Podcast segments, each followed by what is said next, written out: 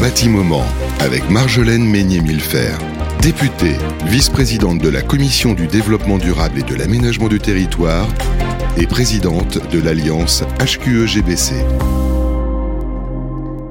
Bonjour à tous qui nous écoutez sur Bâti Radio. C'est reparti pour un bâtiment ensemble. Nous allons parler à nouveau de l'actualité du bâtiment, de la construction, de l'aménagement du territoire, de développement durable, de protection de l'environnement.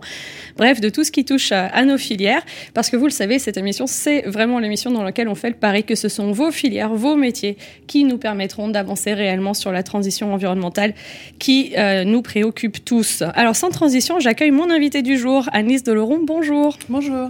Alors, vous, vous avez été directrice adjointe du plan bâtiment durable pendant de nombreuses années. On a accueilli euh, Philippe Pelletier euh, pas très longtemps. Aujourd'hui, vous êtes coordinatrice interministérielle de la rénovation énergétique des bâtiments. Alors, Inise, avant qu'on commence à, expliquer un petit peu vos fonctions et ce que vous faites, est-ce que vous pouvez m'expliquer comment vous vous êtes retrouvée dans le secteur des bâtiments? Eh ben, écoutez, euh, bonjour à toutes et à tous. Se retrouver dans ce secteur qu'aujourd'hui euh, j'affectionne euh, énormément, c'est d'abord une histoire de rencontre et une histoire de hasard. Je sortais de mon diplôme d'étudiante de Sciences Po Lyon et d'acteur en acteur, j'ai rencontré Philippe Pelletier au moment où se créait le plan bâtiment Grenelle de l'époque et par une succession de hasards, je suis tombée dans le secteur du bâtiment et du logement sans rien y connaître auparavant, sans avoir de d'appétence pour la, la, chose environnementale euh, alors. Et euh, à force de traîner mes guêtres dans les salons euh, du bâtiment, dans les mondiales, euh, dans les salons nationaux, internationaux ou locaux, j'ai appris à, à connaître cette filière dont aujourd'hui il est très difficile de se séparer. C'est ça, hein. une fois qu'on est tombé dans la marmite, hein, c'est... Exactement. Bon alors Annelise, qu'est-ce que c'est effectivement une coordinatrice interministérielle de la rénovation énergétique des bâtiments?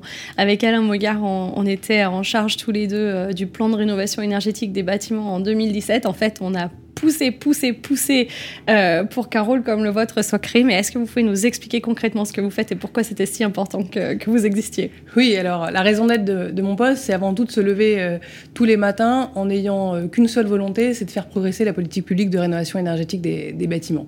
La, création de, ma fonction, elle naît à un moment de la configuration gouvernementale où la politique publique de rénovation était écartelée entre un ministère du logement de plein exercice c'est un ministère de la transition écologique également de plein exercice, la tutelle de cette politique publique étant euh, partagée entre les deux, ce qui signifie qu'on avait derrière deux administrations différentes, la DGEC d'un côté pour l'énergie, la Direction générale de l'aménagement, du logement et de la nature pour toutes les thématiques logement de l'autre, deux agences, Anna Adem, très, très séparées et parfois avec des directions politiques un peu, un peu différentes et du coup des, des équipes. Ça, c'est la version polie. Moi, je vais vous la faire en version plus directe. C'était euh, les gens qui étaient euh, dans une focalisation il faut qu'on construise, il faut qu'on serve des logements pour les gens et euh, ceux de l'environnement, ils nous emmerdent, ils nous mettent des règles et des règles et des règles qui nous empêchent finalement de faire notre métier.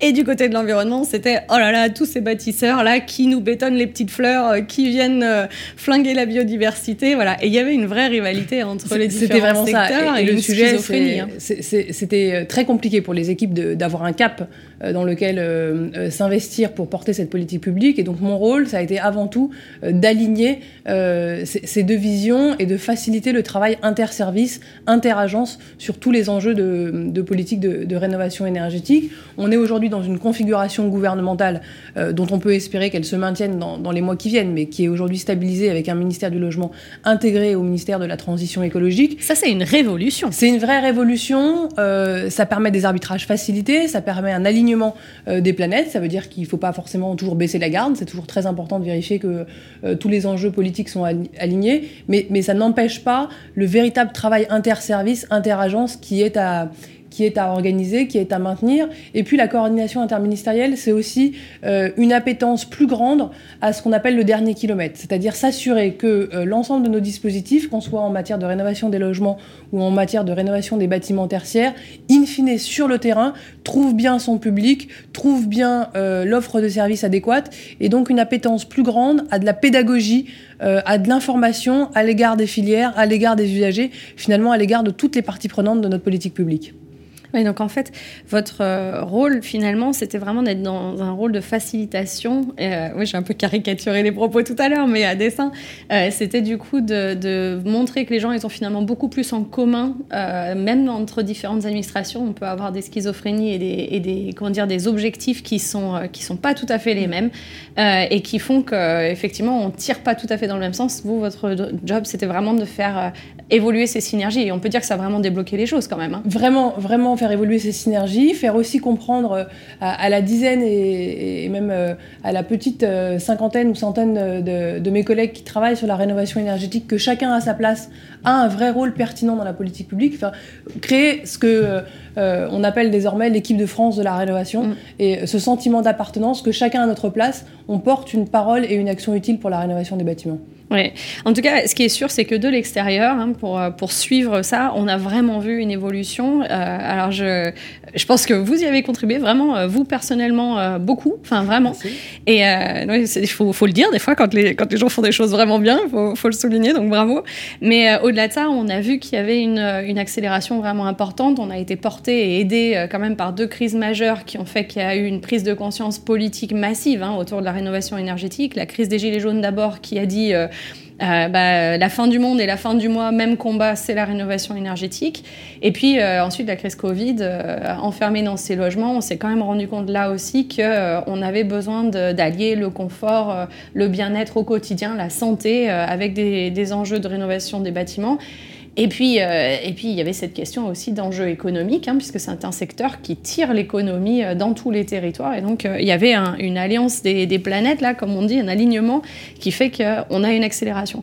Est-ce que néanmoins, on peut reprendre un petit peu 2017, plan de rénovation énergétique des bâtiments Le but du jeu, c'est de s'aligner avec les objectifs qu'on s'est fixés, notamment aux accords de Paris, avec un objectif de rénovation très intensif des bâtiments. On visait 500 000 rénovations par an on en était loin. Euh, on était plutôt sur des 300, 300, 350 000 rénovations partielles. Il fallait atteindre des rénovations globales. Aujourd'hui, avec le retard pris, euh, on n'est déjà plus dans les 500 000. Il faudrait qu'on vise, euh, on est plus proche du million maintenant par an d'ici à 2030 que des 500 000. on n'est toujours pas tout à fait dans les rénovations globales. Euh, comment tout ça, ça évolue euh, Quel travail a été fait euh, je, ne dis pas ça pour dénigrer parce que honnêtement, il y a eu une révolution en l'espace de 2-3 ans. On a vraiment basculé dans un, dans un rythme différent et dans une volonté différente. mais racontez-nous. On a vraiment volonté de basculer pardon, dans cette volonté, comme, comme vous le, le soulignez. Ce qui est important de noter, c'est qu'on a eu une approche systémique de cette politique publique. On a à la fois adressé euh, la politique de rénovation des bâtiments tertiaires, tant du côté du patrimoine de l'État que du patrimoine des collectivités territoriales, avec euh, un accent fort mis notamment sur l'accompagnement des collectivités territoriales. Je veux ici souligner euh, un programme C2E qui s'appelle le programme Acté, qui a vocation à être un, un guichet unique pour les collectivités territoriales qui cherchent de l'information et du conseil pour rénover leurs actifs. Et l'ensemble de ce parc tertiaire a été particulièrement dopé financièrement par le plan de relance. Et je pense que c'est important à souligner, à la fois par la décile et euh, par les investissements du plan de relance, on a eu une accélération de la rénovation euh, énergétique sur le parc tertiaire euh, et, qui continue et qui a vocation à, avoir un effet d'entraînement. Sur le parc de logement, notre action, elle s'est principalement centrée sur une volonté de simplifier le parcours de rénovation euh, des ménages, à la fois dans leur accompagnement, on y reviendra sûrement euh, tout à l'heure, à la fois dans la simplification des aides. Nous avons rationalisé l'ensemble de nos dispositifs d'aide autour d'un corpus principal qui s'appelle Ma Prime Rénov, avec euh, au 1er janvier 2022 un nouvel attelage qui s'appellera Ma Prime Rénov Sérénité. Et là encore, Ma Prime Rénov a été particulièrement dopée par le plan de relance avec 2 milliards sur l'année 2021, 2 milliards prévus sur l'année prochaine. Et euh, les premiers chiffres nous montrent que euh, euh, l'efficience de nos aides et des travaux permis par ma prime rénov permet une véritable accélération de l'amélioration environnementale que sur le même panel d'aide on pouvait connaître avec le CITE ces dernières mmh. années. Donc on est sur ce chemin de l'amélioration environnementale, on est également sur un chemin euh, qui tend vers les rénovations globales. Ma prime rénov sérénité, ma prime rénov euh, rénovation globale nous emmène sur ce chemin de la, rénovation euh, globale. Je pense que ce qui est important de rappeler, c'est que ce gouvernement a fait le choix de ne pas opposer rénovation par geste et rénovation globale. Il est très important que des ménages qui rentrent par un changement d'équipement, un mm. changement de chaudière, etc., on puisse les emmener dans un parcours pour que quelques mois ou quelques petites années après, on puisse les emmener vers des nouveaux travaux de rénovation énergétique qu'ils n'auraient pas pu faire à, l'instant T, etc. Et c'est toute la logique que nous construisons aujourd'hui, c'est la logique de création de parcours, parce que nous partageons le fait qu'il faut aller vers davantage de rénovation euh, globale, mais que tous les ménages, à un instant T, ne peuvent pas s'engager euh, dans un parcours de rénovation. Et puis ça, c'était vraiment une révolution parce qu'on avait euh, avant, enfin quand on est arrivé en 2017, il y avait les tenants de la rénovation par geste qui disaient la rénovation globale c'est impossible, et puis il y avait les tenants de la rénovation globale qui disaient si on fait pas tout maintenant, on n'y arrivera jamais. Aujourd'hui, c'est vraiment une alliance des deux. On se dit le parcours, c'est l'accumulation des gestes jusqu'à la rénovation globale. Donc en gros, on a quand même basculé sur une logique de l'objectif c'est de la réno globale, que vous le fassiez en une fois ou que vous le fassiez par étapes, même combat finalement. Exactement. Et, la logique, c'est de se dire qu'il faut qu'on ait un parcours et des aides adaptés à chaque typologie de ménage et à chaque typologie de bâti, finalement à chaque typologie aussi mm. de moment de la vie du bâtiment. Euh, et, pas uniquement euh, une approche euh, plutôt de la tendance par geste ou de la tendance par la, par la rénovation. Donc fini là encore, on a un guichet unique parce qu'il faut qu'on ait un endroit où on puisse répondre aux questions, mais pas de solution unique. Derrière, c'est dans un endroit unique où on se renseigne, on trouve la solution sur mesure pour son problème à soi. C'est exactement ça. Et, par ailleurs, pour répondre à votre question qui était quelles, ont, quelles étaient les avancées des, dernières, euh, des, derniers mois ou des dernières années, euh, je, veux aussi ici souligner le fait que, et c'est d'ailleurs euh, une des avancées permises par la coordination interministérielle, c'était d'aller prendre des sujets un peu laissés en souffrance par le passé. On a eu des accents très forts mis sur des politiques publiques de lutte contre les pratiques frauduleuses en matière de, de rénovation énergétique ou l'installation d'un observatoire de la rénovation énergétique. Et ces sujets-là, à la fois en observant mieux le parc, en observant mieux les dynamiques d'efficience du parc ou en luttant de manière coordonnée avec l'ensemble des administrations et des ministères sur, la rénovation, sur les, fraudes à la rénovation énergétique. là, tout on ça, parle des, des, questions fraude à un euro, euh, exactement, tout ce qui s'est passé, usurpation d'identité, etc. Et, le fait d'adresser cette politique systémique en observant, euh, en contrôlant, en simplifiant, nous permet aujourd'hui de voir les premiers résultats. Euh, euh, très concret et, très efficace. Mais des, résultats qui sont quand même juste impressionnants parce que les chiffres euh, qu'on espère là pour ma prime rénov d'ici la fin On tentera les 700 000 dossiers pour, euh, pour ma prime rénov à la fin de l'année, ce qui est une augmentation sans précédent, à la fois des chiffres liés à ma prime rénov, mais plus largement des chiffres de l'Agence nationale de l'habitat. Non, parce que ça, il faut le dire et le répéter. Moi, j'entends des fois des gens qui, qui, se plaignent des trains qui arrivent en retard, mais là, en l'occurrence, il y a quand même beaucoup, beaucoup, beaucoup de trains qui arrivent à l'heure. Et, et, ce chiffre est très, très impressionnant et il montre la, notre capacité collective à avoir basculé dans, une, dans une, vraie massification ou début de massification à la rénovation, mais il traduit aussi le fait que le sujet de la rénovation euh, énergétique des logements et demain de la rénovation euh, au sens large de l'habitat a vraiment basculé dans la société. Et vous évoquiez tout à l'heure euh, les deux crises successives que notre pays a connues. Véritablement, ces moments-là un peu compliqués pour le pays ont été des accélérateurs de prise de conscience de l'importance d'une bonne qualité de vie dans son logement. C'est sûr qu'on a basculé dans quelque chose de, on a basculé dans quelque chose d'autre. Enfin, je veux dire vraiment entre 2017 et maintenant, moi, je, fais vraiment la, différence. On me disait euh, la rénovation énergétique, on en parle beaucoup, euh, on n'en mange pas beaucoup. C'était ce qu'on me disait en 2017. Là aujourd'hui, je peux, je peux dire vraiment que dans tous les toits, on en mange. Hein. Euh, pour parce que le, temps file, le temps file. J'ai une question. Qu'est-ce qui, quel serait le point de blocage que vous aimeriez lever là sur la, sur les, les sujets rénovation énergétique? Quelles seraient vos préoccupations le truc sur lequel vous vous dites là, il faudrait encore qu'on bosse. C'est un sujet qui est déjà euh, adressé et qui est notre sujet d'actualité, c'est de de finir euh, de particulièrement simplifier le parcours de l'usager. On a déjà largement, euh, et c'est la grosse actualité du moment, euh, simplifié ce parcours. À partir de janvier 2022, on va unifier le réseau d'information et de conseil des ménages à travers la marque France Rénov, qui d'ailleurs fait système avec l'aide Ma Prime Rénov et qui va du coup créer un environnement de marque cohérent.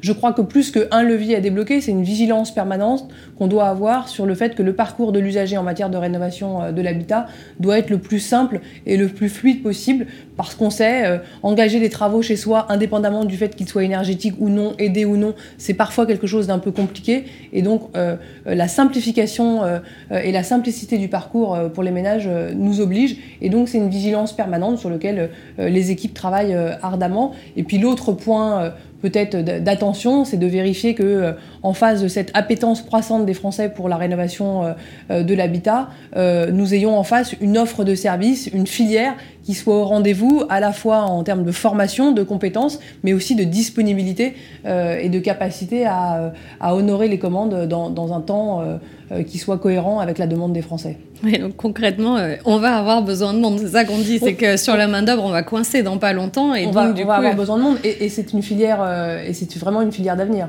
Mm. Donc, du coup, bah, ça tombe bien, ça va nous faire la conclusion. filière d'avenir. on termine toujours cette émission en s'adressant aux jeunes qui nous écoutent ou aux parents qui nous écoutent, qui pourraient relayer aux jeunes qui sont autour d'eux. Qu'est-ce qu'on peut leur dire aux jeunes aujourd'hui sur ces sujets? Alors, moi, je crois qu'on peut dire aussi aux jeunes sur ce sujet que c'est véritablement une filière d'avenir. Les chiffres montrent qu'il il y a du boulot pour les prochaines années, que c'est une filière très diversifiée parce qu'on parle du bâtiment, mais c'est une filière au sens large du bâtiment et de l'immobilier. Donc vous pouvez vous réaliser à travers les métiers de l'immobilier et aussi embrasser des questions environnementales. Vous pouvez vous réaliser à travers euh, les métiers du bâtiment, de la construction et de la rénovation, des métiers des travaux. Et là, ça va aller euh, euh, des, métiers sur le terrain, mais aussi des métiers de maintenance. Mais, mais même plus largement, vous pouvez embrasser des questions autour de l'innovation en matière de rénovation. Donc il y a vraiment un panel de métiers autour de la rénovation durable et environnementale qui est très large, qui est porteur de sens et véritablement euh, c'est euh, pour les dizaines d'années à venir euh, un métier qui vous portera et qui en plus donnera du sens à la conscience écologique et environnementale que l'on sait beaucoup plus grande chez nos enfants que chez nos parents. Et ça, c'est quand même une très bonne nouvelle. Merci beaucoup, Anne-Lise de Merci, de vous avoir rendu disponible pour cette émission. Je sais que vous avez un emploi du temps chargé. Merci d'être là et puis au plaisir de, vous retrouver. Un grand merci. Au, revoir. Un bâtiment avec Marjolaine Meignet-Millefer, députée, vice-présidente de la Commission du développement durable et de l'aménagement du territoire et présidente de l'Alliance HQE-GBC.